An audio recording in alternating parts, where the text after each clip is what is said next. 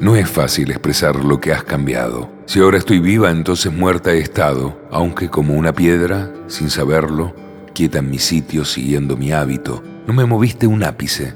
Tampoco me dejaste hacia el cielo alzar los ojos en paz, sin esperanza, por supuesto, de asir los astros o el azul con ellos.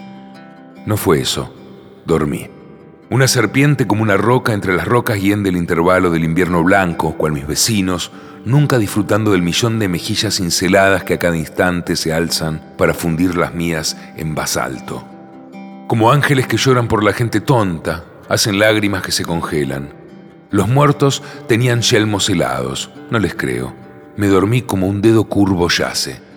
Lo primero que vi fue puro aire y gotas que se alzaban de un rocío, limpiadas como espíritus. Miro densas y mudas piedras en torno a mí, sin comprender. Reluzco y me desojo como mica que a sí misma se ensancie, igual que un líquido entre patas de ave, entre tallos de planta. Mas no pienses que me engañaste porque eras transparente. Mi dedo, o el cristal de luz sonora, florecía junto a mí como una rama en marzo, una pierna y un brazo y otro brazo. De piedra a nube iba yo ascendiendo.